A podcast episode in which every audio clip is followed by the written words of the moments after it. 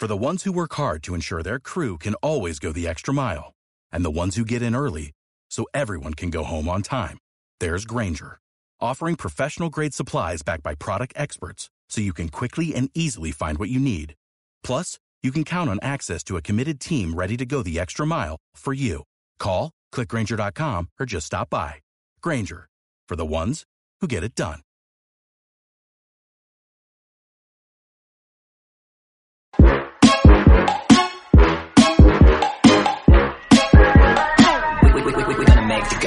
Bienvenidos a Oposiciones de Educación. Yo soy Diego, preparador de oposiciones y estamos en Oposiciones de Educación. Vuestro espacio si estáis opositando, vuestro espacio si os gusta escuchar audios. Está muy de moda, ¿qué te gusta hacer? ¿Cuáles son tus aficiones? Viajar, leer, estar con los amigos. Añade en tu lista escuchar audios y por tanto suscríbete a Oposiciones de Educación. Hoy vamos a hablar de estudiar sin ganas. Cinco consejos claros prácticos, concisos, sin regates, para que estudiar sin ganas sea más sencillo. Sabemos todos lo que tenemos que hacer, pero muy pocas personas realmente lo hacen de una manera consistente. Vamos a hackear esto, vamos a llevarlo a otro nivel y con estos cinco consejos vamos a estudiar y vamos a tener la tolerancia que demanda unas oposiciones como las de educación. Primer consejo, busca siempre el mínimo camino para comenzar hecho antes que perfecto. Date la posibilidad ahora, cuando estás comenzando, para hacer las cosas un poquito mal. Ya verás que luego, cuando lo retomes, cuando vayas progresando en el, en el estudio, tendrás más fuerza y velocidad. Pero la fuerza, la inercia, solo se coge cuando comienzas.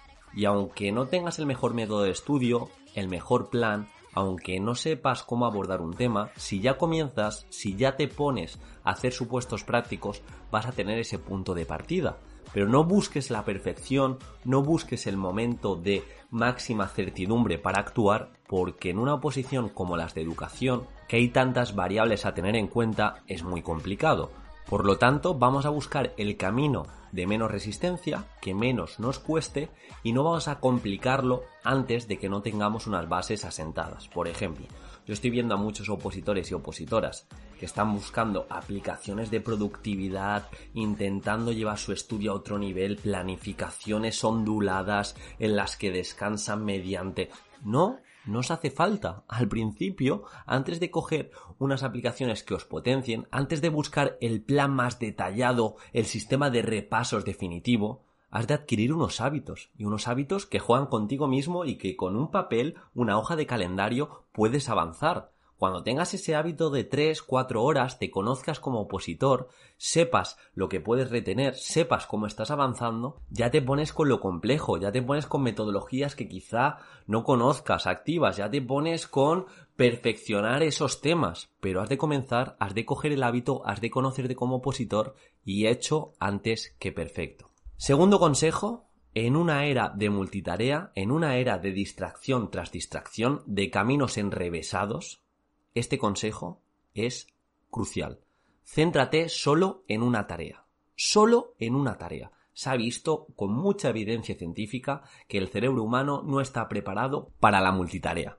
Por mucho que creamos que podemos estar con el móvil, podemos estar estudiando, podemos estar hablando con mi compañero, realmente si tienes un potencial del 100% frente al estudio, si lo repartes en estas distracciones no vas a estar en el 100% de tus capacidades. Quizá puedas estar en un 60% reteniendo información, en un 30% contestando emails, en un 10% haciendo caso a tu compañero. Entonces te pido que te centres de manera categórica solo en una tarea. Solo en una tarea.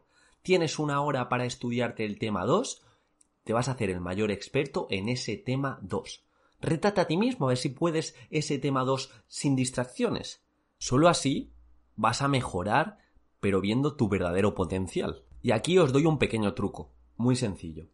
Escribís en una hoja que vuestro objetivo de las 2 de la tarde a las 5 de la tarde es estudiar el tema 2, te lo pones a la vista, pegado en la pared, en tu escritorio, con muy pocas distracciones y cada vez que sientas la necesidad de mirar el móvil, que sientas la necesidad de buscar algo en internet que quizá te lleve a otra tarea, recuerda esa hojita, recuerda el objetivo de las próximas tres horas y eso que te sirva de recordatorio visual para volver a la tarea. Vuélvete un experto en estar solo en una tarea. De esta forma te vas a diferenciar de los opositores que piensan que multitarea, estando con el tema al lado del supuesto, estando con la programación y mientras buscando esas metodologías. No, no, no. Si estás mejorando en una cosa, céntrate en esa cosa y te lo digo que a largo plazo vas a ser mucho más efectivo y lo vas a hacer mejor. La multitarea no existe, no estás dando el 100%, aunque tú creas que sí. Tercero, planea tus momentos de agobio y bloqueo. La oposición no es una utopía que siempre vas a estar motivado, siempre vas a estar progresando, siempre va a ser sencillo, con esa ilusión, con ese para qué, es que con el objetivo, con el podcast de Diego, siempre voy a estar motivado. Es mentira. Vas a tener momentos de agobio y momentos de bloqueo. Si estamos en esa situación de bloqueo, por mucho que estemos mirando el papel, por mucho que estemos frente a nuestros apuntes, como si los estuviésemos adorando, no va a pasar absolutamente nada. Vamos a perder el tiempo. Y por eso hemos de anticipar lo que vamos a hacer en estas situaciones. Llevas tres horas estudiando y ya no te entra nada más. No sigas frente al papel como un kamikaze. Ten una actividad que te saque de ese bloqueo. Vete a caminar, vuélvete a planear el estudio, habla con algún opositor que te pueda inspirar, habla con esa pareja que te potencia, que haces ese gran equipo, sea de donde sea, si está dos horas, si está una hora y cuarenta y cuatro, se volvió loco y empezó a decir distancias. Va, que no me quiero perder. De verdad, planea esos momentos de agobio y de bloqueo. Porque los vas a tener y que no te pille de sorpresa y te empieces a preguntar todo. Aquí hay una serie de cosas que no tienes que hacer. Desmerecerte, no empieces a decir que no sabes estudiar, que te bloqueas continuamente, no empieces a compartir tus quejas y tus críticas a tu persona con otros opositores. No, eso no es lo que tienes que hacer, ni darte cabezazos contra los apuntes. Vete a caminar 15 minutos, vete a hacer ejercicio 30 minutos, intenta hacer algo más dinámico. Si no tienes tiempo y tienes una parte de la oposición que llevas más atrasada, pues céntrate en, ese, en esa programación, céntrate en ese supuesto práctico o céntrate en buscar esa metodología escuchando una canción que te pueda motivar de fondo. Pero repito, esos momentos van a llegar, pero depende de ti cómo minimizarlos y cómo volver al estudio sin ese bloqueo inicial. Cuarto punto, os lo van a decir muchos, sobre todo los de IKEA, minimalismo en tu mesa. Vamos a ser muy minimalistas, hay que tener en la mesa justo, justo, justo lo que necesitamos. Cuantas menos distracciones visuales, aunque parezca que una libreta extra que no la abramos, cinco bolis extra que no gastemos, aunque parezca que esto no consume energía, sí que lo consume. Nos puede ofrecer distracciones cuando estamos desmotivados. Nos puede poner el foco en me voy al móvil. Obviamente intentamos estudiar con el móvil lo más lejos posible. Pero vamos un poquito más allá. Vamos a intentar tener nuestro escritorio con el tema que vamos a estudiar, con el supuesto que nos vamos a encarar, con el libro que vamos a leer y minimizarlo. Ni libretas extras, ni nuestro conjunto de 12 fosforitos, nuestra cámara, nuestra crema. Potenciemos nuestra energía. Tenemos 100 de energía, 100 de energía con la distracción que es el estudio. Y nuestro cerebro, cuando esté en modo perezoso, cuando esté en modo quiero distracciones, como lo vamos a tener todo tan encaminado, creo que no va a poder tomar esas decisiones, no va a gastar esa energía, va a tener el tiempo efectivo y necesario para gastar en lo que lo tiene que gastar, a largo plazo vamos a opositar mucho mejor. Escritorio con lo mínimo posible, tu entorno con las mínimas distracciones posibles y poquito a poco vamos a avanzar bajo este paradigma mejor es mejor. Quinto punto, gamifica en tu estudio. Ojo que esto es nuevo, es una aplicación que se llama Habitica, en la que te creas un personaje y de esta forma quizá también comprendes mejor la gamificación y lo vas subiendo de nivel y vas teniendo más puntos de experiencia según las tareas que le pones al juego y si le dices que la vas cumpliendo. Imagínate, tú te creas el personaje, te lo personalizas como quieres, le pones hoy lunes, tengo que estudiar el tema 6, tengo que hacer un supuesto práctico. Si luego, más tarde, pones que lo has cumplido, tu personaje va a subir de nivel, tu personaje va a tener más puntos de experiencia. Se me ocurre que es una forma de jugarse algo, de compartirlo en las redes sociales, de compartir ese progreso y decirle, hoy he cumplido, por tanto mi personaje sigue subiendo de nivel y sigue teniendo más puntos de experiencia.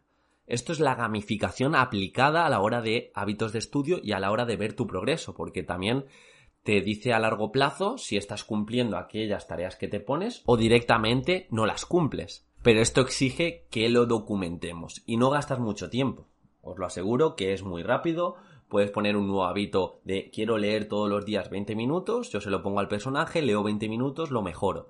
Día que no tengo esos 20 minutos de lectura, entonces yo lo pongo, no lo cumplo y tengo esa verdad, tengo esa progresión que algunos días cumplo y otras no, para ver en qué estoy progresando. Esto es una forma de gamificación en el que hay un propósito, adquirir un hábito, hay un sistema de juegos, hay un videojuego instaurado para crear ese hábito y nos servirá también para darle una vuelta y para mejorar nuestras ramificaciones o incluso proponérselo a nuestro alumnado si quiere coger hábitos de estudio, si quiere coger hábitos en otros aspectos o incluso concentración. Me puedo poner tres horas sin móvil mientras estoy estudiando. Lo cumplo, observo la mejora de mi personaje y me voy creando ese alter ego, el personaje que solo mejora cuando cumple con su obligación. Recuerda, sabe lo que tienes que hacer y tú, porque te escuchas este podcast, porque disfrutas con los audios, lo vas a hacer. Y esta es la diferencia a largo plazo que te posiciona en ventaja frente al opositor que no sabe estos trucos.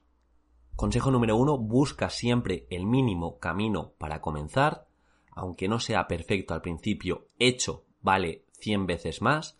Dos, céntrate solo en una tarea si te haces experto solo en una tarea, vas a progresar de manera mucho más eficiente que cualquier opositor que crea en la multitarea. Tercer consejo, hazte un auténtico experto en los hoyos. Tiene una transferencia absoluta a la hora de comprar donetes. Diego, con lo bien que ibas. Esta vez era ya, ya acababas. Tercero, planea tus momentos de agobio y bloqueo para anticipar lo que vas a hacer en esas situaciones y saber que las vas a tener. Cuarto, minimalismo absoluto en tu mesa. Sé un ninja de cero distracciones, pero porque tienes una mesa de pobreza absoluta, pobreza de distracciones. Y quinto, gamifica tu estudio, que puedes utilizar esta aplicación que se llama Habitica o puedes también darte recompensas cada objetivo más grande que vayas cumpliendo, hacer supuestos, hacer 10 supuestos, hacer 20 supuestos, que la recompensa sea mayor. Se me ocurre que en diciembre tienes un viaje planificado, solo vas a poder ir si cumples esos 10 supuestos que tienes planificados hasta la fecha. Estudia sin ganas, empieza a marcar la diferencia hoy, 28 de septiembre de 2020, deja tu corazoncito, deja tu like, me ayuda mucho más de lo que crees. Y los comentarios también. De hecho, se me ocurre un reto que no se va a cumplir. Pero bueno, lo lanzo. Si este podcast llega a 20 comentarios, por instagram.com barra preparador tendréis mi primera coreografía de Shuffle para todos vosotros y vosotras que montaré con mucha superación y mucho afán aplicando estos consejos, que en el caso será no estudiar sin ganas, sino hacer una coreografía de shuffle sin ganas, porque realmente no me gusta, pero por todos vosotros, para haceros ver qué funciona y para agradeceros esa interacción. 20 comentarios y lo tenéis. Ya parezco un youtuber, ¿eh? Pero en serio, si llega a 20 comentarios, coreografía de shuffle en instagram.com barra preparador edufis. Por cierto, para quien no lo sepa, shuffle es la coreografía esta dicharachera de los pies